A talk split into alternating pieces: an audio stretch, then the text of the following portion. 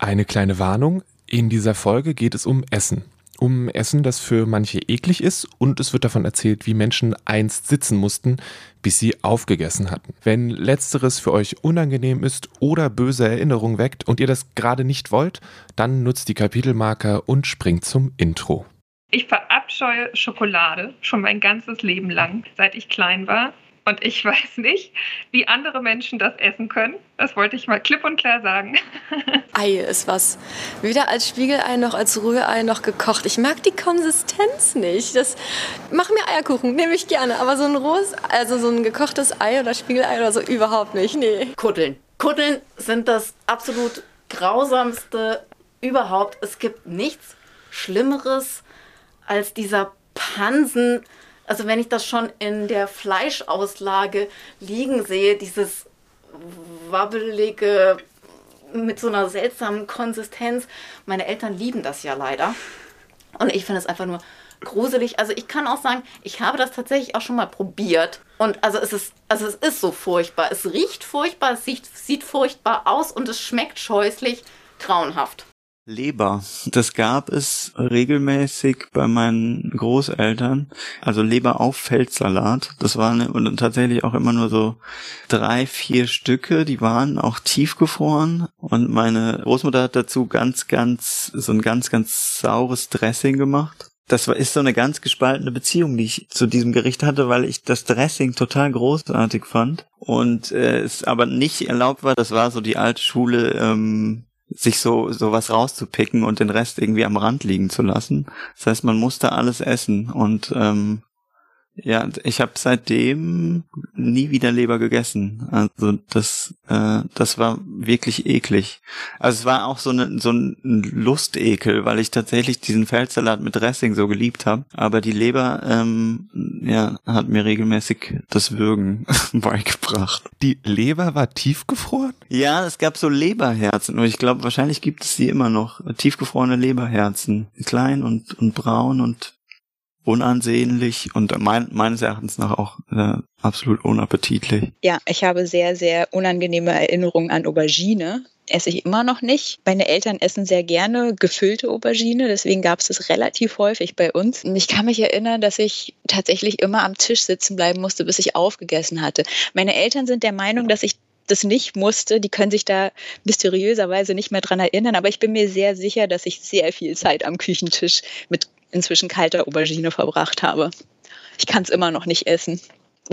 Die heißt Minestrone. Ich habe das auch Wikipedia gegoogelt. Das heißt auch so auf Deutsch. Aber das ist grundsätzlich eine Gemüsesuppe, wo die Gemüse eigentlich in dicken Stücken vorhanden sind. Die, die finde ich gruselig, ehrlich gesagt. Also Karotten, die ich eigentlich liebe. Dann Zwiebeln, Sellerie ist auch drinnen und Zucchini. Aber die hat keine Farbe. Also das ist so ein bisschen orange, ein bisschen grau. Ich finde, sie schmeckt eklig. Also ich würde dann lieber so eine so passierte Gemüse haben, anstatt so eine, ein Minestrone. Das, das bläh.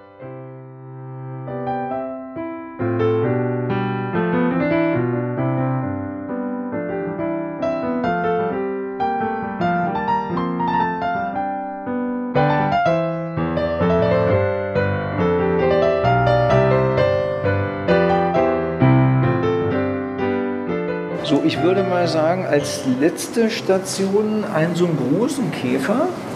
Na, schauen wir mal. Der ist bestimmt gut crunchy, ne? Äh, um nicht zu sagen, das ist die Mutter der Crunchiness. Also der ist so, der ist so, der ist so crunchy, also noch crunchier geht nicht.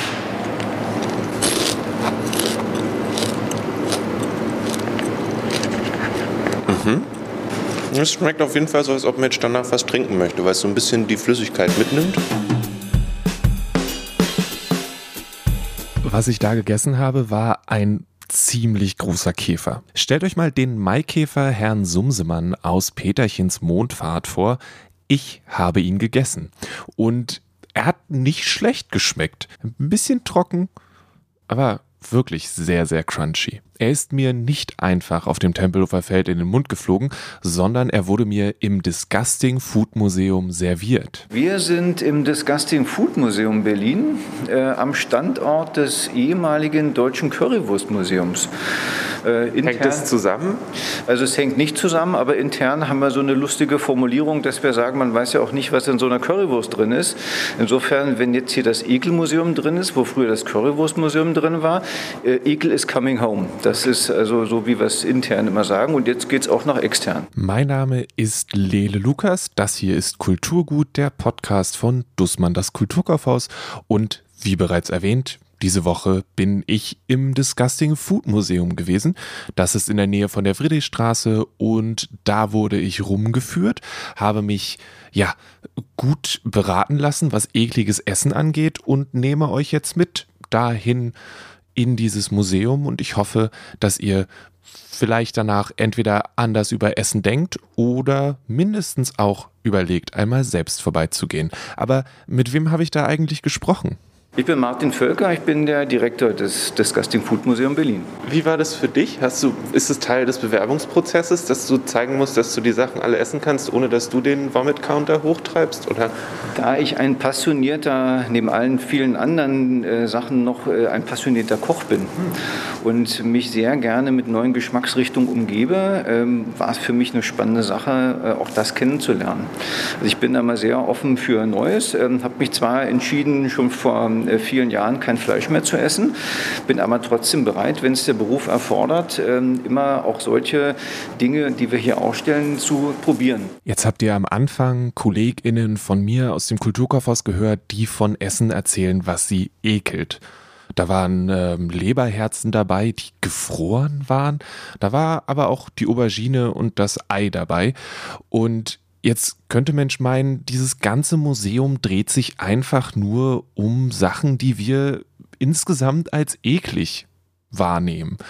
Ähm, das ist natürlich für jede Person komplett unterschiedlich und es wäre aber auch, ja, irgendwie ein bisschen enttäuschend. Tatsächlich stecken da viel mehr Gedanken hinter als der erste Blick so vermuten lässt. Die Pointe des Ganzen liegt vielleicht darin, ähm, dass wir hier eigentlich kein Ekelfood zeigen, äh, sondern Spezialitäten zeigen, die man auf den ersten Blick oder auf den ersten Geruch, auf den ersten Geschmack für ekelhaft äh, halten könnte. Bei uns äh, findet man ähm, kulinarische Besonderheiten aus aller Herren Länder und ohne mit dem Finger auf diese Länder zu zeigen, das ist uns ganz besonders wichtig, auch mit dem Bedacht, ähm, dass wir mit der Ausstellung auch mit neuen Exponaten, die wir hinzuerfunden haben, gegenüber der schwedischen Ausstellung sagen können, dass Ekel auch in Deutschland gemacht wird. Auch die Deutschen sind äh, Weltmeister in äh, der Herstellung von ekelhaften Dingen oder für Dinge, die man für ekelhaft halten kann. Und dazu gehört beispielsweise auch die Blutwurst oder auch die tote Oma. Das sind also auch Dinge, über die man sich wundern kann, wenn man aus dem Ausland kommt. Äh, und so geht es äh, uns mit anderen Ländern äh, vielleicht auch. Und wir ähm, stellen das zusammen und erwarten von unseren Gästen, dass sie etwas mutiger werden, dass sie mit Fremdheit positiv umgehen und dass sie Fremdheit auch erfahren können als Erweiterung oder als Vergrößerung der eigenen Lebensqualität. Wir verstehen uns selbst so ein bisschen so als die Punkband unter den Berliner Museen. Das heißt, alles, was man in so einem klassischen äh, bürgerlichen Museum nicht darf, also äh, anfassen, äh, riechen, schmecken, das darf man bei uns. Ähm, zwar nicht alles, aber doch halt in einem viel stärkeren Maß, als das bei anderen äh, ja. Museen der Fall ist. Und da sind wir auch stolz darauf, mal das Museum so ganz gegen den Strich äh, zu bürsten und vielleicht auch die Leute ins Museum zu bringen und zu ziehen, die normalerweise nicht dahin gehen, weil sie das für überkandidelt, für zu intellektuell halten und die sich da nicht abgeholt fühlen. Und da wollen wir so ein bisschen so ein Zeichen setzen und sagen, also Kultur muss für alle sein und wir machen das, was wir hier zeigen, nicht nur für eine spezielle Gruppe, sondern für alle. Und da gehören auch die Leute, die nicht in so eine Kunstausstellung gehen, die kommen dann vielleicht zu uns und stellen dann aber auch fest, dass man mit äh, Essen sehr kunstvoll umgehen kann. dass es da also doch so äh, fließende Grenzen gibt. Es handelt sich also um ein Museum, in dem Spezialitäten gezeigt werden. Es ist ein schlichtes Museum. Es hat eine sehr ruhige Farbgebung und es sind viele Tische, auf denen verschiedenes Essen ausgestellt ist. Und neben dem großen Schild am Eingang, wo drauf steht Days since last vomit, gibt es dann auch eine Plakette, die erklärt, was Ekel eigentlich ist.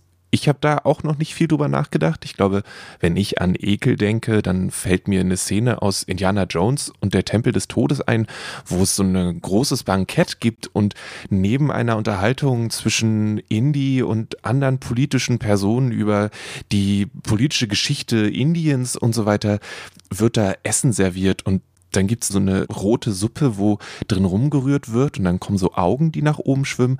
Und zum Nachtisch gibt es dann, glaube ich, Affengehirn. Und mal ganz davon abgesehen, wie klischeehaft das ist, dass das in Indien stattfindet und so weiter und so fort, ist das so das, wo ich dran denke, wenn es um Ekel geht, wo ich jetzt aber, nachdem ich im Museum war, auch nochmal anders drüber denke.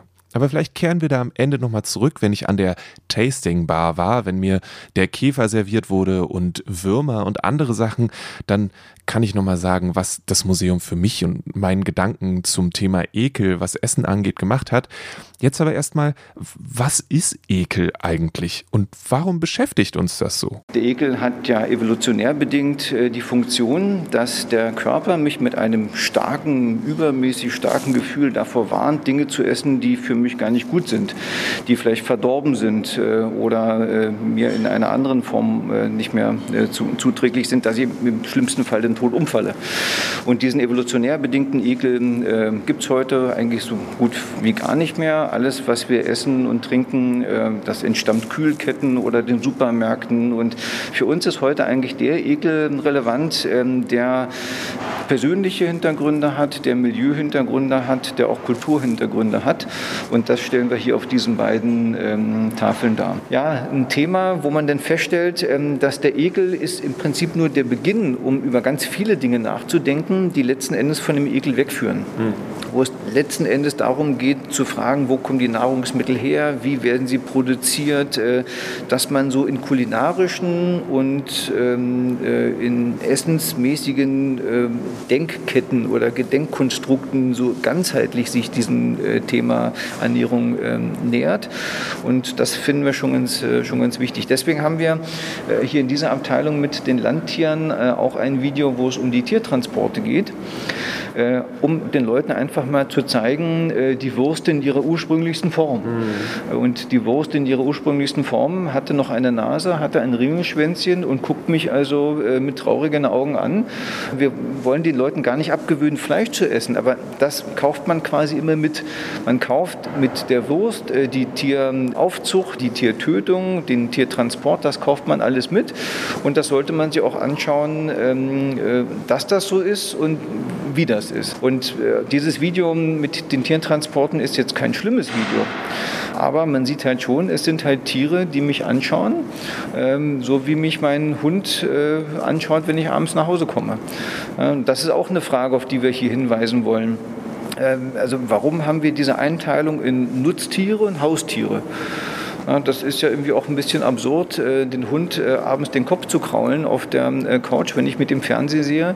Und ähm, andere Tiere wie Rinder, Hühner oder Schweine ja, in den Fleischwolf zu jagen. Das ist schon etwas, was auch überdacht werden könnte. Und ähm, zusammen mit der Überlegung, ähm, ob es nicht andere Länder gibt, die eine andere Einteilung haben. Hm. Also Länder, in denen Nutztiere und Haustiere vertauscht sind. Dass man beispielsweise, wie wir es hier auch mit dem Exponat aus Asien zeigen, äh, dass da Hunde gegessen werden. Mhm. Und das sieht überhaupt nicht gut aus. Das ist gewöhnungsbedürftig. Da kann man auch drüber streiten. Aber es ist eine andere Einteilung von Nutz- und Haustieren. Und die Frage ist, ähm, ob wir tolerant genug sind, ähm, das bei anderen andersherum äh, anzunehmen und auch äh, uns positiv damit auseinanderzusetzen. Und das ist manchmal eine echte Herausforderung. Zumindest war es die für mich. Also die Sache mit den Hunden ist schon ein bisschen weird und in dieses Museum reinzukommen. Und das Erste, was auf einem Tisch steht, ist das sogenannte Corona-Frühstück. Und da gibt es zum einen Magenbitter, den, der kommt von hier. Und dann gibt es einen Fledermaussalat. Und auf den ersten Blick ist es so, was, also, wie, wer kommt denn auf die Idee, Fledermaussalat zu essen? Aber und das macht das Museum ganz, ganz wundervoll direkt daneben steht, wie gesagt, der Magenbitter. Und der kommt auch hier quasi von um die Ecke. Und der ist auch ziemlich eklig, wenn wir mal ganz, ganz ehrlich sind. Und deswegen ist die Fledermaus dann gar nicht mal so schlimm. Und so ist jedes Exponat was Besonderes, erzählt eine Geschichte und zeigt auch nochmal, dass es, ja, alle Leute unterschiedliche Sachen essen, unterschiedliche Vorlieben haben. Das ist okay so das darf so sein und vielleicht ist ja für uns auch nochmal was Neues dabei. Ich werde jetzt nicht anfangen, Fledermaus zu kochen, aber den Magenbitter probiere ich vielleicht trotzdem mal. Jedes Exponat und jedes Gericht hat eine Geschichte, hat eine Food-Tradition, erzählt etwas über Menschen, über Zeiten und über Essenskulturen. Und das ist uns auch ganz wichtig, dass wir nicht nur Ekel zeigen, sondern auch die Geschichten dahinter. Mhm. dass das nicht so oberflächlich äh, bleibt, sondern eine große Tiefendimension hat. Das ist der ernste Hintergrund. Wir haben aber auch bei der ganzen Gestaltung ähm, des Museums haben wir darauf verzichtet, ähm, den Leuten so bildliche Anmutung zu geben der Länder, aus denen diese Produkte stammen. Äh, weil wir jetzt nicht bestimmte bildliche Klischees ähm, äh, wachrufen wollen oder verstärken äh, wollten, sondern das versuchen wollten, eng zu führen auf die Produkte, die wir hier zeigen.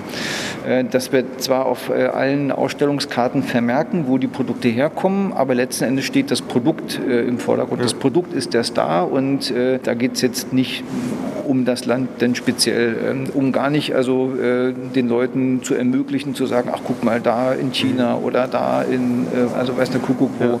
sondern dass das Produkt letzten Endes zählt, mit dem ich mich auseinandersetzen muss und feststellen muss oder kann, ist das was für mich, schmeckt es mir, schmeckt es mir nicht, äh, kann ich mich daran gewöhnen oder was ist das, was mich abstößt. Also mich mit diesem Produkt auseinanderzusetzen und nicht mit dem Klischee von einem Land, aus dem das stammt. Und das spiegelt sich dann natürlich auch in der Organisation und Reihenfolge der Exponate im Disgusting Food Museum wieder. Also wir haben das ähm, ganz neu geordnet, das Museum, beziehungsweise die Exponate. Also wir wollten hier nicht eine ähm, Ordnung nach Ländern und wir wollten auch nicht, ähm, dass, sagen wir mal, nach dem Schreckensgrad die Exponate geordnet sind äh, oder zusammenstehen, sondern wir wollten, dass die Leute einen Rundgang machen können und letzten Endes äh, wie äh, so ein Rundgang im Supermarkt beschaffen ist, der mich führt durch unterschiedliche Produktgruppen. Mhm. Und so geht man auch hier durch das Museum, dass man mit den Getränken anfängt. Ähm, äh, nach den Getränken kommen äh, Geflügel- und Eiersachen und der Eierlikör steht quasi an der Schnittstelle zwischen den Getränken am Eingang und ähm, dem Geflügel.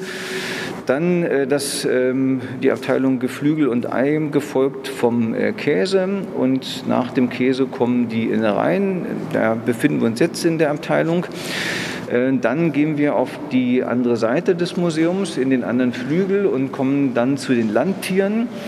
Äh, kommen von den Landtieren zu den Seetieren, also zum klassischen Seafood.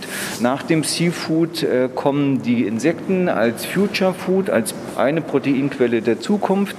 Nach den Insekten kommen die äh, vegetarischen und veganen äh, Sachen und ähm, die Ausstellung wird abgeschlossen durch die Abteilung Süßigkeiten, mhm. sodass man das nicht nur als imaginären Supermarkt mit Produktgruppen begreifen kann, den Rundgang, sondern auch als ähm, imaginäres Dinner dass man mit, der, mit den Getränken, mit dem, Aperitif, äh, also mit dem Aperitif startet und letzten Endes beim Dessert äh, landet. Dann werden wir jetzt mal konkret. Zeit für ein wirklich richtiges Beispiel aus dem Disgusting Food Museum. Eine Sache, wo ich erst dachte, hm, so eklig ist das gar nicht aber die Argumentation hat mich dann doch überzeugt. Also der Eierlikör hat etwas, was die Leute lieben oder auch hassen, nämlich diese schlonzige, ähm, schleimige Konsistenz und diesen starken Eiweißgeschmack. Den möchte nicht jeder im Mund haben. Das ist das eine. Das war jetzt aber nicht das Einzige. Also wichtiger fand ich die Art und Weise, wie man den Eierlikör konsumiert. Also bestenfalls halt mit so kleinen Schokobechern oder Waffelbechern, die man danach aufisst. Das ist so die bessere Variante. Die schlechtere Variante ist, dass man diesen Eierlikör äh, trinkt aus kleinen Schnapsgläsern. Äh, deshalb schlecht äh, diese Variante, weil aus diesen Gläsern nicht alles rausgeht, weil der so dickflüssig ist, der Eierlikör. Und dann ähm, behilft man sich mit der Zunge, dass man versucht, äh, diese kleinen Gläser mit einer doch ziemlich großen Zunge auszulecken. Und das fand ich als Kind am Esstisch wirklich fürchterlich. Also gerade in so Situationen, wo die Eltern immer sagen, äh, wir haben so die besten Tischsitten der Welt ähm, und dann wird der Eierlikör auf den Tisch gestellt und dann fallen die Leute wie Tiere und Hyänen über diesen Eierlikör. Das ist wirklich also ähm, äh, sehr also ekelerregend. Und das war für uns in der Ausstellung die Möglichkeit, darüber nachzudenken, dass der Ekel nicht immer und unbedingt im Produkt selbst drin stecken muss, sondern dass er auch in der Art und Weise drin stecken kann, wie man mit einem Produkt umgeht. Das ist also für uns so ein Ekel der dritten, vierten Dimension hinter dem eigentlichen Produkt. Und das ist auch etwas, ähm, auf das wir in der Ausstellung hinweisen wollen. Es geht also um Dinge, die auf den ersten Blick ungewohnt sind und deswegen eklig erscheinen. Es geht um Dinge, die auf eine ja, ungewohnte, vielleicht auch manchmal unangenehme Art und Weise konsumiert werden. Und es geht aber auch um Dinge, die auf eine, ja doch, ich denke, man kann sagen, eklige Art und Weise hergestellt werden. Beispielsweise auch, wenn es um das Produkt der sogenannten Gänsestopfleber ähm, geht. Und die zeigen wir hier als Exponat in Gläsern, aber auch ähm, in dem Video. Und auch da ist es, wenn man Fleisch mag, nicht der Geschmack der Gänsestopfleber, der ekelerregend ist. Äh, die schmeckt, um nicht zu sagen, relativ gut. Ja. Aber es ist die ähm, Art und Weise, wie die Tiere behandelt werden. Und auf dem Video kann man das sehen und das sieht sehr schlimm und eindringlich äh, aus. Und das ist auch das, was man im Supermarkt normalerweise nicht sehen kann. Und wir zeigen das den Leuten. Das heißt, du kannst dieses gute, gut schmeckende Produkt nicht ohne die ähm, schlimmen äh, Hintergründe äh, ver verkonsumieren.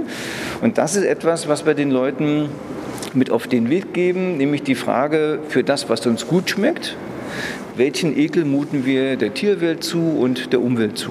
Und das ist uns ganz wichtig, äh, auch dass diese Ausstellung nicht oberflächlich bleibt, sondern mit den Leuten etwas macht, dass die Leute bestimmte Thesen, Bilder und Ideen nach Hause mitnehmen oder auch reflektieren beim nächsten Gang in den Supermarkt.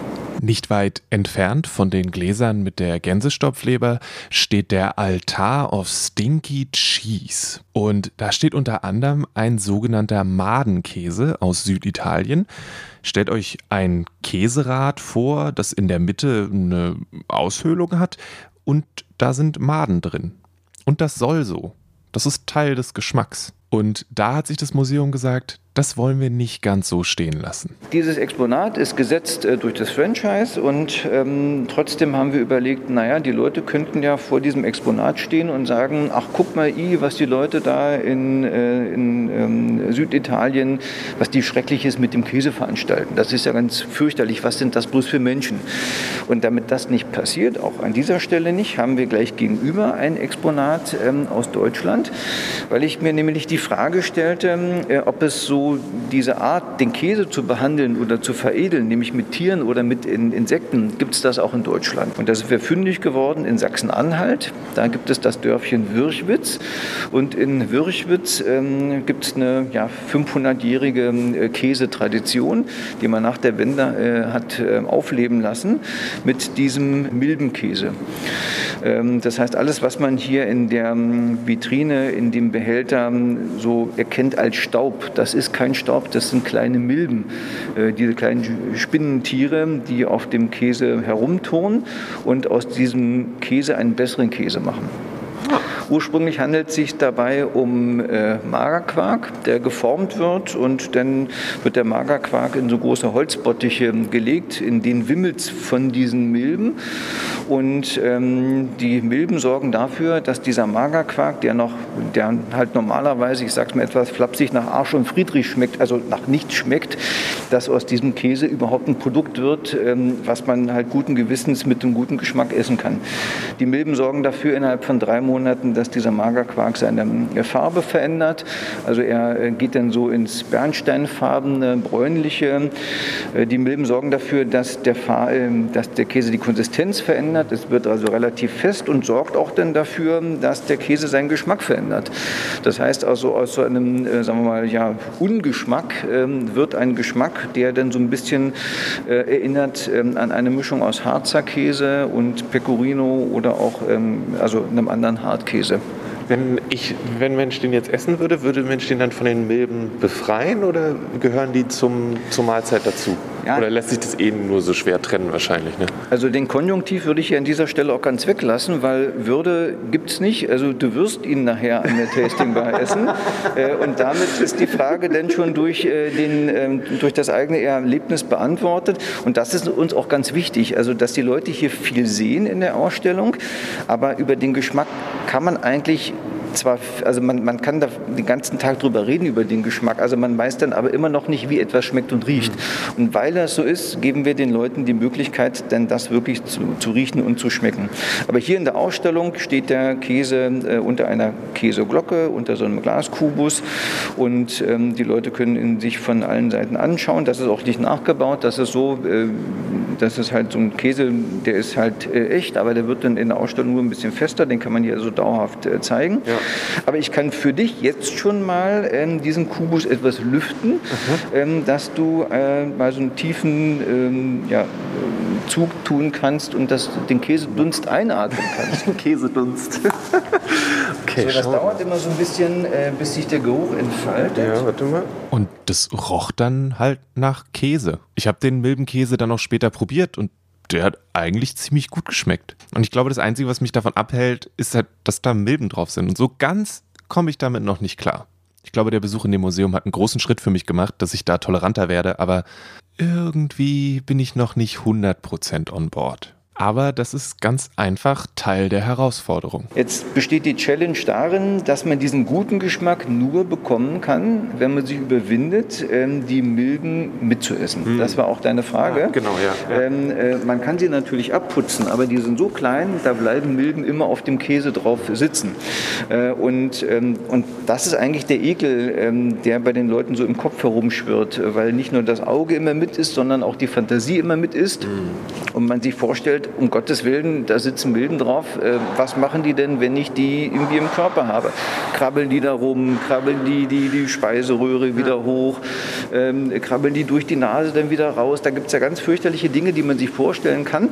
Und das gehört auch so zum Ekel. Also äh, das sind nicht nur Dinge, die an sich physisch stark riechen, stark schmecken, Ekel auslösen, sondern auch die Dinge, die ich mir vorstellen kann, die denn jeder Wirklichkeit entbehren, aber die ich mir vorstellen kann, die auch man deshalb ernst nehmen muss, die können dazu führen, dass ich etwas ähm, äh, als ekelhaft etikettiere oder deshalb auch äh, ablehne. Nach dem Käse, der Gänsestopfleber und anderen, ja, sehr interessanten Sachen kommt der Haggis. Der Haggis ist eine schottische Spezialität, die hier im Disgusting Food Museum so einiges an ihrer, ja, Mysteriosität und vielleicht auch dem Ekel, den es bei manchen weckt, verliert, weil wir wissen halt auch nicht genau, was in einer normalen Wurst drin ist. Woher sollen wir, dann können wir auch einen Haggis essen. Und der sieht echt ziemlich lecker aus. Also da ist so ein, so ein aufgeschnittenes Ding da und sieht eigentlich aus wie eine Bulette.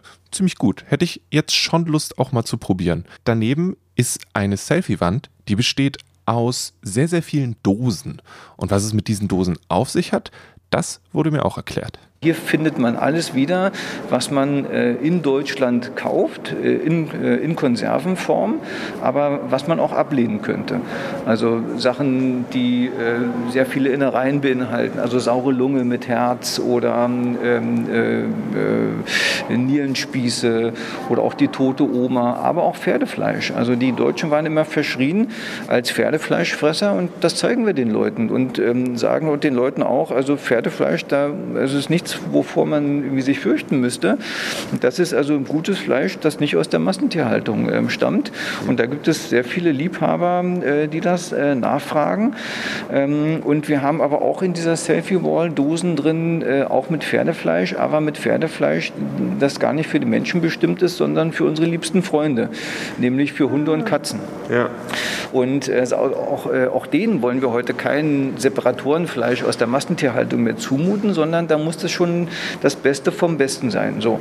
Und da wird es natürlich so ein bisschen hakelig, weil das Pferd ist so eine Mischung aus Nutz- und Haustier. Das heißt also, äh, die einen essen es und bei den anderen ist es so, äh, dass das da vor dem Haus auf der Koppel steht oder auf der Weide steht.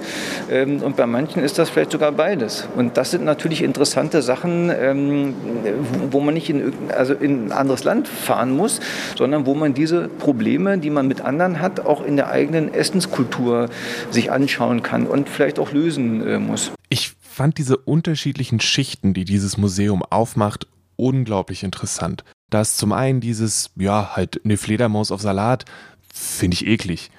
Und dann ist da dieses, naja, also, dir schon mal überlegt, was in tote Oma eigentlich drin ist und dass wir das tote Oma nennen? Und die Sache mit dem Pferdefleisch, die ist auch interessant, weil na klar, das ist ein Nutztier, das ist aber auch gleichzeitig für viele Leute ein richtig guter Freund. Das ist, gilt ja auch für Hunde zum Beispiel oder andere Sachen. Und ganz oft ist es so, dass wir Essen einfach so akzeptieren, wie es uns auf den Tisch gemacht wird und wir nicht drüber nachdenken, wie es hergestellt wird. Das ist ein Privileg und gleichzeitig auch für viele Leute, glaube ich, das, was es irgendwie möglich macht. Weil natürlich gibt Menschen, die können sich Essen leisten wo sie genau wissen, was damit passiert ist. Es gibt Menschen, die können das nicht. Das ist auch, na, okay ist das nicht. Das ist nachvollziehbar. Aber darüber nachzudenken, dazu ermuntert dieses Museum. Und genau eben zu wissen, wo kommt es her? Was passiert da in der Küche? Warum sieht mein Essen so aus, wie es aussieht? Wie ist das überhaupt zu mir gekommen? Und auf diese Fragen hat das Museum nicht direkt Antworten, aber es hat zumindest mich dazu gebracht, darüber mehr nachzudenken. Und dafür bin ich total dankbar. Das ist für uns auch gerade bei Führung ähm, also wichtig hinzuweisen, dass man das Produkt von seiner Herstellung, von der Zubereitung nicht trennen kann, dass man das versuchen sollte in eins äh, zu setzen. Aber das ist bei uns in Deutschland anders als in anderen Ländern. Bei uns ist der äh, Essbereich und der ähm, Kochbereich oftmals getrennt. Also ich weiß halt gar nicht, was da in der Küche passiert. Ich will das vielleicht auch so richtig gar nicht sehen. Und ich erwarte dann, dass die gute Speise äh, so herangetragen wird und äh, auf den Tisch gestellt wird. Ähm, und in anderen Ländern ist das anders. Da stellt man dann auch diese Ursprungs- ähm, oder die Ausgangsprodukte auf den Tisch oder ja, begnügt sich nicht damit, das Fleisch abzuzupfen, sondern sondern stellt den ganzen äh, Kopf dann auch mit dazu. Und das ist auch sehr interessant. Also äh, das ist dann mehr so eine Sache, wie wir mit diesen Produkten umgehen und auch nicht das Produkt äh, selbst. Als er das gesagt hat, standen wir vor einem Schafskopf. Das war auch das erste Mal, dass ich vor einem Schafskopf stand. Zählt jetzt nicht zu den Top 10 der schönsten Momente meines Lebens, aber es war es wert. Ich habe jetzt nicht unbedingt Bock, Schafskopf zu essen, aber ich sehe den ein bisschen anders als zuvor. Ich weiß jetzt auch, dass deutsche Schlachter Schweinenasen nach China exportieren, weil wir Schweinenasen nicht gerne essen, aber Schweinenasen anderswo eine Delikatesse sind. Es ist also wieder alles miteinander verwoben.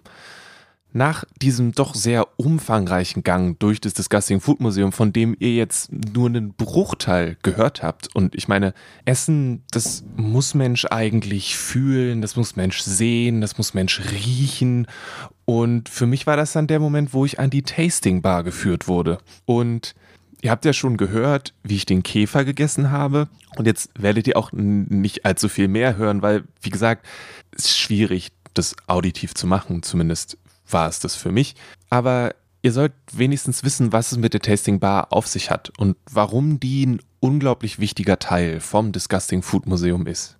Das ist auch das Spannende, also auf das wir denn an der Tasting Bar kommen, ähm, dass wir da uns auch austauschen über Rezepte oder über die Möglichkeiten oder wie man das, was man an der Tasting Bar vielleicht zum ersten Mal schmeckt, ähm, dass man an so eine ganz neue Geschmacksrichtung kommt, zu überlegen, wie kann man die in der Küche einbauen, was kann man mit der eigentlich machen, wie kann man die einsetzen. Also kann das also meine Ideen vom Salat, also vom Salat revolutionieren, ähm, kann ich damit besser Pasta machen oder ist das was für Fleischgerichte oder ist das eine neue tolle äh, Würzung für die Beilage? Ähm, das ist eigentlich so das Spannende, was wir hier mit den Leuten durchexerzieren. Und deswegen gehen die Leute, die zu uns reinkommen, vielleicht auch mit Vorbehalten zunächst, ähm, gehen dann ganz beglückt raus und sagen, ich habe ganz viel über Ernährung mir sagen lassen oder das auch gelesen und erfahren und ich habe also äh, tolle, also ganz tolle neue Sachen geschmeckt. Ich durfte an der Tasting Bar eine ganze Menge cooler Sachen essen. Also ja, Lakritze ist vielleicht noch das harmloseste davon. Ich bin großer Fan von Lakritze, diese isländische Lakritze, die ich da gegessen habe. Boah, war die lecker. Da waren aber auch Mehlwürmer, der Käfer, den, von dem ich schon erzählt habe. Da war auch Erdnusscreme mit so Mehlwürmern drin. Die war halt eine Erdnusscreme. Es gab eine Auberginencreme mit Würmern drin. Und es ist eine echt coole Herausforderung. Ich bleibe dabei, dass ich diese Mehlwürmer so als Deko für Essen nicht so prickelnd finde, weil ich finde, das, dann, das Essen sieht dann aus, als ob es nicht mehr gut wäre. So, wenn ich die Mehlwürmer nicht wahrnehme, ist es so, ja, okay, das ist halt ein bisschen crunchy und ist eine Proteinquelle, das ist cool. Wenn ich die aber sehe, wenn ich sehe, wie die zum Beispiel auf einem Pfannkuchen rumliegen, dann denke ich, hm, ich weiß, ich, also mein Kopf weiß dann, dass der Pfannkuchen erst vor zehn Minuten gemacht wurde. Aber meine Augen sagen, ey, äh, der Pfannkuchen liegt jetzt hier schon, seit fünf Wochen. Der lebt inzwischen. Lass es, isst den mal lieber nicht. Und das ist ja dann auch eine sehr, sehr spannende Sache, da den Mittelweg zu finden und vielleicht auch einfach an die Zukunft zu denken und zu wissen, hey, da werden sich Sachen verändern. Es wird nicht umsonst Future Food genannt. Und probieren ist immer unglaublich wichtig. Das ist ja auch so häufig, dass man vielleicht ähm, äh, irgendwann mal was probiert hat, das hat einem nicht geschmeckt und daraus zieht man dann den Schluss für den Rest des Lebens und das kann ja sich dann relativ lang hinziehen, der Rest des Lebens, dass man das gar nicht mag. Und wir stehen auf dem Standpunkt, dass man immer mal wieder das auch überprüfen muss. Schmeckt mir das immer noch nicht oder schmeckt mir das heute vielleicht oder Sachen, die mir früher vielleicht, die mir da geschmeckt haben, schmecken mir heute gar nicht mehr. Das, das ist beweglich, das kann ja. sich verändern und diese eigene Veränderung immer mal so ein bisschen nachzuvollziehen, nachzuvollziehen und, und zu erproben, auf die Probe zu stellen, das fordern wir hier von unseren Gästen, aber auch von uns als Team. Das muss natürlich nicht so sein. Ne? Es ist vollkommen fair, etwas nicht zu probieren. Es ist vollkommen fair, etwas zu probieren und zu sagen, ah, nee, ist nichts für mich. Es ist natürlich cool, etwas zu probieren und zu sagen, boah, richtig geil, hätte ich nicht gedacht. Und bei manchen Sachen, da wird es vielleicht auch einfach nie was. Ne? Also im Disgusting Food Museum gibt es auch Koriander und für die einen ist Koriander richtig lecker und für die anderen ist Koriander so, warum sollte ich Seife essen? Da ist auch zum Beispiel, das fand ich richtig cool, die Durianfrucht. Die Durianfrucht wurde mir beschrieben als eine Mischung aus Zwiebel und Ananas. Also wie wenn ihr erst eine Zwiebel schneidet und dann auf demselben Brett eine Ananas schneidet, die Ananas dann noch so ein bisschen in dem Zwiebelsaft rumreibt und sie dann esst. Zusätzlich stinkt die auch noch ungemein, schmeckt aber im Kern von so Mochi richtig lecker. Zumindest finde ich das. Das gilt sowieso für alle Sachen, von denen wir hier sprechen, vom Geschmack her. Das sind persönliche Wahrnehmungen. Nehmt uns die nicht übel. Vielleicht probiert ihr selbst ja mal. Auch sehr gut fand ich den Jello-Salat. Das ist quasi in Gelatine eingelegter Salat. Der sieht super abgefahren aus, sehr amerikanisch und bringt in mir nicht unbedingt ein Ekelgefühl vor, sondern so ein Warum zur Hölle würde ich das machen? Aber hey, wenn jemand Champignons in Gelatine essen möchte, macht das. Tut, was euch glücklich macht. Ich esse halt Müsli. Das ist auch jetzt nicht das Geilste, was es gibt, aber mir schmeckt's. Habt Mut, ähm, mal etwas anders zu machen. Das zu überprüfen, was euch noch schmeckt oder vielleicht nicht mehr schmeckt. Ähm, habt Mut, neue Geschmacksrichtungen und Geschmackswelten kennenzulernen. Und wenn man den Mut, den neuen Mut, den man in der Küche aufbringt, wenn man den auch in anderen Lebensbereichen aufbringen könnte, wäre die Welt, glaube ich, ein bisschen bessere. Ich finde, das sagt der Martin Völker da sehr gut und ich stimme sehr mit ihm überein. Das Disgusting Food Museum findet ihr in der Schützenstraße 70. Das ist direkt in der Nähe vom U-Bahnhof Stadtmitte. Und meine Empfehlung ist, geht nicht mit komplett leerem Magen da rein, geht aber auch nicht vollkommen überfressen da rein. Habt auf jeden Fall was gegessen. Lasst euch ein auf die Sachen, die ihr dort seht. Ich kann die Führung generell sehr empfehlen. Ich glaube, dass ihr aber auch ohne Führung euren Spaß haben könnt. Die Tasting Bar ist eine sehr, sehr coole Sache. Und allein um darüber zu reden, was da so ist und vielleicht auch mal zu kosten, ist es das auf jeden Fall wert. Ich habe so Sachen gegessen wie Buffalo-Würmchen, Heimchen oder halt auch Lakritze.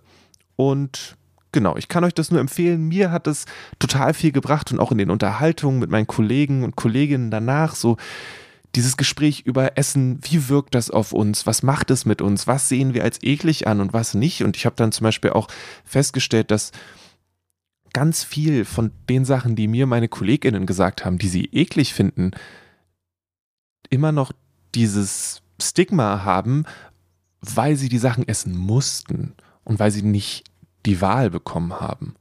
Und es gibt so eins, zwei, drei kleine Sachen, die sich aus dem Museum mitnehmen lassen, dass Mensch darüber nachdenkt, wie kommt das Essen überhaupt zu mir, wie wird es zubereitet, was ist in dem Essen drin ist es jetzt eigentlich wirklich so weird, was andere Leute essen? Da gehört auch dazu, dass die entscheiden sich frei dazu, das zu essen. Und das ist vollkommen okay. Und vielleicht sollte ich diese Toleranz auch anderen Menschen in meinem Umfeld gegenüber aufbringen, dass ich die essen lasse, was sie essen wollen. Und wenn die sagen, nö, diese geschälte Tomate, die möchte ich nicht essen, dann ist das okay. Weil ich esse Koriander. Das ist vielleicht für manche Leute genauso schlimm. Also wie gesagt, das Disgusting Food Museum Berlin von mir persönlich eine klare Empfehlung. Ich bedanke mich an der Stelle ganz, ganz doll für die Führung, für ja, das feine Gespräch. Ich war fast zwei Stunden da und ich habe überhaupt nicht mitgekriegt, dass die Zeit so schnell vergangen ist. Es ist eine richtig coole Angelegenheit. Hier bei Kulturgut gibt's jetzt noch ein paar Empfehlungen von meinen Kollegen und Kolleginnen. Die haben mir ein paar Kochbücher empfohlen, weil jetzt habe ich ja schon ein bisschen Hunger. Ich habe jetzt Ewigkeiten über Essen geredet. Lass mal gucken, wie wir selbst gutes Essen zubereiten können.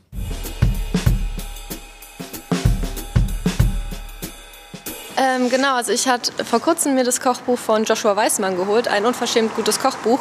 Ich kenne die vor allem durch seinen YouTube-Account. Das ist immer was, was ich mit meinem besten Freund, der Koch ist, gerne schaue. Weil Joshua Weissmann ist vor allem bekannt dafür, dass er eben Fastfood von bekannten Fastfood-Ketten, McDonalds, Burger King, im amerikanischen Popeyes und Co.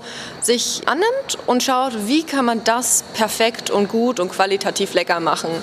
Und so habe ich den entdeckt und sein Kochbuch jetzt ist erst im Englischen erschienen, jetzt auch im Deutschen endlich erschienen erschienen. Von mir einfach eine Empfehlung, weil es ist so nicht nur dieses klassische Basic. Also manche sagen, es ist zu basic, weil er erklärt auch, wie man ein gutes gekochtes Ei zum Beispiel macht ähm, oder eben ein gutes Marmeladenbrot. Aber genau das finde ich eben genial, weil er führt eigentlich so ganz simple Sachen ein. Er sagt, wie macht man eine normale Marmelade, wie macht man einen guten Ketchup, aber eben vor allem seine Burger Buns. Die sind einfach genial und ich habe die selber schon gemacht und die sind einfach wirklich super lecker und da schmeckt jeder Burger gleich dreifach so gut, wie wenn man es kauft oder irgendwie anders macht. Und das kann ich auch eben aus der Erfahrung von meinem besten Freund, der gelernter Koch ist, sagen. Und das finde ich macht er halt wirklich gut, weil er erklärt halt so viele simple Sachen, wo jeder sagt, naja, man weiß doch sicher, wie man eine Konfitüre macht oder wie man Butter macht oder sonst was so. Ne? Also habe ich schon Leute gehört, die meinen, da ist doch nichts groß dabei. Doch, irgendwie schon. Also ich wüsste nicht, wie ich selber Butter vernünftig Ich wüsste mache. nicht, warum ich selber Butter machen würde. Hast du dann, hat dir das Buch darauf eine Antwort gegeben? Weil Marmelade verstehe ich so. Weil das ist, das ist was anderes. Ich meine, ich habe das Glück dafür, eine Großmutter zu haben, die sehr gute Marmelade macht. Aber Butter, also davon abgesehen, dass ich selbst keine Butter esse, ist so die Frage, warum würde ich Butter selber machen? Er erklärt es halt ganz gut, indem er einfach sagt, ja, zum einen kriegt man dafür auch ein Gefühl, dass man eben weiß, was mache ich und wie und man kann halt eben gut kontrollieren, auch was ist drin. So, das, das sagt er auch zum Beispiel auf seinen YouTube-Videos oder auch, er hat schon mal ein ähnliches Kochbuch halt für Filmliebhaber rausgebracht und das ist halt wirklich dieses, du weißt, was drin ist, du weißt, was dahinter steckt und dann schmeckt es auch besser so. Wenn man sich überlegt, wie viele Sachen, ja, man kennt es, ne, da ist das mit drin und der Aromastoff und so weiter. Und wenn man eben manche Sachen selber macht, von Ketchup, Butter, Mayonnaise bis hin zu den Burger Buns, da weiß man erstens, wie viel Arbeit dahinter steckt teilweise und zweitens eben aber auch, was drin ist. Und vor allem für Leute, die zum Beispiel Allergien haben, kann es echt praktisch sein. Weil wenn ich sage, okay, ich bin auf das und das allergisch, ich habe zum Beispiel eine ähm, Allergie gegen Lebensmittelfarbe, aber nur gegen gelbe. So was total banal ist sowieso, aber da wäre für mich zum Beispiel, dass ich weiß, okay, bei einem Burgerbun ist jetzt nicht nochmal der Farbstoff mit drin, damit die Burger ein bisschen knackiger, brauner, wie auch immer aussehen. Ne? Ein unverschämt gutes Kochbuch von Joshua Weissmann mit sehr vielen tollen Rezepten. Burgerbuns nur empfehlenswert und auch die Faux sind einfach super gut. Die Empfehlung von Emily wird jetzt zumindest bei mir nicht dafür sorgen, dass ich anfange, selbst Butter zu schlagen, aber der Gedanke davon zu wissen, was in seinem Essen drin ist, der passt schon sehr gut zum Disgusting Food Museum. Wem das mit der Butter zu kompliziert ist, der kann auch einfach zu total lecker Kochen und Backen für Teenies greifen. Also es ist von Dorling Kindersley und heißt total lecker. Das ist ein großartiges Kochbuch. Es ist ein ähm, Teenie-Kochbuch. Das ist etwas, was ich irgendwann mal als Leseexemplar bekommen habe. Und ich bin da eigentlich nicht die Zielgruppe für. Aber es ist großartig. Also ich koche total gerne aus diesem, aus diesem ähm, Teenie-Koch- und Backbuch. Da sind ähm, sowas wie Falafel zum Beispiel. Das Falafelrezept, was da drin ist, benutze ich ganz häufig. Oder Spaghetti Bolognese. Also so ganz simple Sachen die aber wirklich lecker sind, die wirklich gut gelingen und halt ganz unkompliziert beschrieben sind. Deswegen bin ich großer, großer Fan von diesem Kochbuch, auch wenn ich noch ganz, ganz viele andere Kochbücher zu Hause habe, weil es wirklich wahnsinnig viele schöne Kochbücher gibt natürlich, aber das äh, liegt mir besonders am Herzen, ja. Ich glaube, das wäre eher was für mich. Irgendwas Einfaches und Unkompliziertes. Wenn ich jetzt so rausgucke, während ich das aufnehme, herrscht immer noch so ein bisschen Sturm da draußen. Da ist es Zeit für einen guten Film. Filme und Essen, das geht eigentlich sehr, sehr gut zusammen. Und ein Beispiel für eben diese richtig gute Kombination hat Nils mitgebracht. Master Cheng in Pochjanjoki, der ist von 2019. Und da geht es auch um Essen.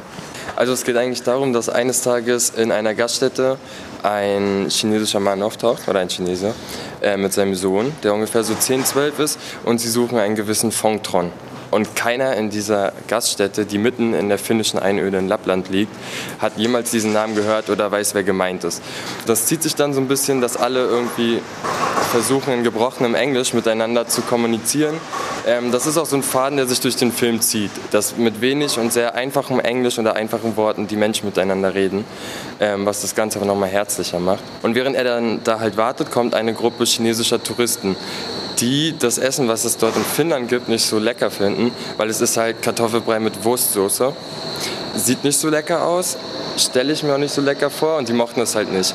Wie der Zufall so will, war dann Master Cheng, also der äh, Vater, ähm, Spitzenkoch in Shanghai und bekocht dann eben spontan diese Reisegruppe.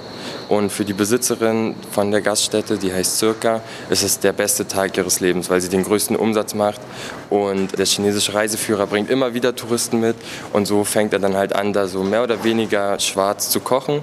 Und sie möchte ihm dafür helfen, seinen Freund Fong Trong zu finden. Wenn ich jetzt sage, es ist vorhersehbar, dann klingt es fies ein bisschen. Aber ist es so ein Feel-Good-Movie, wo du einfach am Ende sind alle glücklich oder kommt da noch irgendwie eine fiese Wendung? Der Film ist zu 100% vorhersehbar aber er ist auch zu 100% viel gut. Es ist eigentlich völlig egal, dass sogar die Story an sich, äh, die gab es schon in anderen Filmen, in anderen Liebeskomödien, wo dann quasi Liebe durch den Magen geht. Und ja, ich habe irgendwo gelesen, das ist auch Integration, die durch den Magen geht, weil eben diese beiden Kulturen, die finnische und die chinesische, aufeinandertreffen. Und ohne viel Aufregung und ohne unnötiges Drama oder Kitsch ähm, lernt man halt beide Seiten genauer kennen. Und man weiß ziemlich genau, worauf es hinauslaufen wird.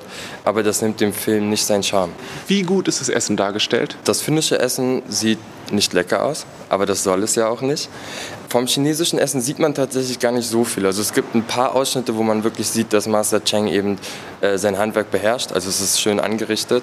Aber was viel wichtiger ist, ist mehr, und mehr oder weniger die Wirkung des Essens. Also es geht darum, wie Essen einen auch heilen kann. Wie Essen in gewissen Situationen dem Körper gut tut, beispielsweise bei Regelbeschwerden oder eben auch noch bei viel, viel schlimmeren Krankheiten, wo einfach nahrhaftes und gesundes Essen einem helfen kann. Also würdest du den auf jeden Fall für einen, für einen entspannten Abend, was isst Mensch dazu am besten? Äh, keine Wurstsuppe, aber ansonsten kannst du eigentlich alles dazu essen. Ich habe einen Tee getrunken, weil bei dem Wetter gerade war das genau das Richtige. Und genau dafür würde ich den Film auch empfehlen. Für einen hektischen, stressigen Tag, an dem das Wetter schlecht ist. Master Cheng in Pochjanocki. Ich hoffe, ich sage das richtig. Wahrscheinlich sage ich es falsch.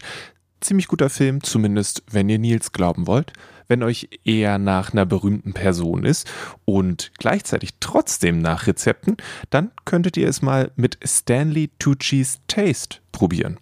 Das hat Mariam gelesen und sie war nicht nur vom Ragout-Rezept, sondern auch von dem Buch ziemlich begeistert. Ich habe vor kurzem, Ende letzten Jahres, Taste von Stanley Tucci gelesen. Bin darauf aufmerksam geworden, weil das Cover großartig ist.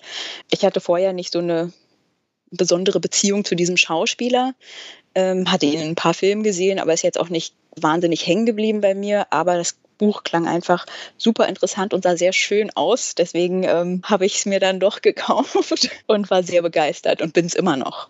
Ist es einfach nur eine Sammlung an Rezepten? Ist es Stanley Tucci, der sagt, was er gerne isst? Ja, es ist eine Mischung aus beidem. Es ist im Endeffekt eine Biografie allerdings nicht eine klassische Schauspielerbiografie. Also sein Leben als Schauspieler spielt da nicht so eine wahnsinnig große Rolle, wenn dann nur wirklich am Rande. Er erzählt im Endeffekt, was für eine Beziehung er zu essen hat, beziehungsweise seit seiner Kindheit hatte, dadurch, dass seine Eltern ähm, aus einer italienischen Einwandererfamilie stammen Und die haben quasi italienisches Essen mitgebracht und haben so eine ganz andere Essenskultur als jetzt wahrscheinlich der Durchschnittsamerikaner, behaupte ich jetzt mal. Und ähm, er erzählt quasi sein, sein Leben durch Essen. Also es ist auch der Untertitel My Life Through Food. Und ähm, fast jedes Kapitel endet dann tatsächlich auch mit einem Rezept. Ähm, ich habe auch schon eins ausprobiert und war sehr begeistert. Und ähm, ich habe sein Ragout gekocht. Äh, das ist relativ äh, weit am Anfang eines der Rezepte. Die sind immer ein bisschen aufwendiger, beziehungsweise haben relativ viele Zutaten, aber es hat sich auf jeden Fall gelohnt. Es sind auch ein paar äh, Rezepte für Cocktails drin, die habe ich nicht ausprobiert, aber ja, ich arbeite mich da so langsam durch.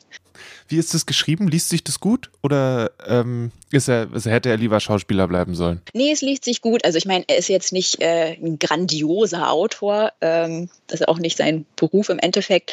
Aber er schreibt sehr unterhaltsam, an manchen Stellen auch sehr lustig, an anderen Stellen ernst, aber nie zu ernst. Was ich auch sehr sympathisch finde, ist, dass er ähm, auch von seinen nicht so guten Zeiten im Leben erzählt, aber trotzdem immer mit diesem Bezug zum Essen. Essen war, ist, glaube ich, so eine, so eine Konstante, die durch sein Leben hinweg was, ihm was Positives gegeben hat. An der Stelle ein riesiges Dankeschön an Martin Völker für die Führung durch das Disgusting Food Museum, für die zahlreichen Erzählungen zu verschiedenem Essen und für die Möglichkeit überhaupt da mal meinen Kopf reinzustecken. Auch Dank an Anna, die mir an der Tasting Bar die verschiedenen Sachen in die Hand gedrückt hat und die, ja, trotz der Dinge, die sie da gehandelt hat, immer sehr gut drauf war und inzwischen, glaube ich, auch einen Geschmack an großen Käfern gefunden hat. Ich bin noch nicht ganz da. Vielen, vielen Dank auch an die Kollegen und Kolleginnen aus dem Kulturkaufhaus, die mir nicht nur erzählt haben, was sie nicht gerne essen, sondern die mir auch ein paar Kochbücher und einen Film empfohlen haben. Mit dabei waren Nils, Melanie, Martin, Mariam, Gibran, Emily, Ann-Kathrin und Alessandra. Vielen, vielen Dank. Das hier ist Kulturgut, der Podcast von Dussmann, das Kulturkaufhaus. Mein Name ist Lele Lukas. Wenn euch diese Folge vom Podcast gefallen hat, dann geht doch mal ins Disgusting Food Museum und wenn ihr euer Ticket löst, dann sagt ihr, hey, ich bin hier weil ich habe das bei Kulturgut gehört. Würde mir eine Riesenfreude machen. Ihr könnt natürlich auch einfach eine Review bei Apple Podcasts da lassen. Schreibt da einfach unter die fünf Sterne, was ihr so zum Podcast denkt. Und wenn ihr den Podcast nicht so dufte findet, ist das auch voll okay. Schreibt mir eine E-Mail an kulturgut.dussmann.de und sagt mir, was euch nicht gefällt und was ihr mehr haben wollt, damit euch die Sache besser gefällt. Ich bin immer auf der Suche nach gutem Feedback. Links zum Disgusting Food Museum oder zu den Büchern und dem Film, den wir besprochen haben, gibt es wie immer in den Show Notes unter kulturgut.podigy.io. Schaut da mal vorbei und kommt immer natürlich auch gerne ins Kulturkaufhaus. Danach geht's vielleicht zu einem Abstecher ins Disgusting Food Museum. Nächste Woche habe ich ein Interview mit dem Autoren Maxim Leo hier im Podcast. Ich hoffe, ihr seid auch da wieder dabei. Ansonsten wünsche ich euch eine wunderschöne Woche. Lasst euch nicht ärgern, bleibt gesund, tragt weiter eure Maske und ja, genießt das Essen. Vielleicht auch mal mit einer Prise Mehlwürmer?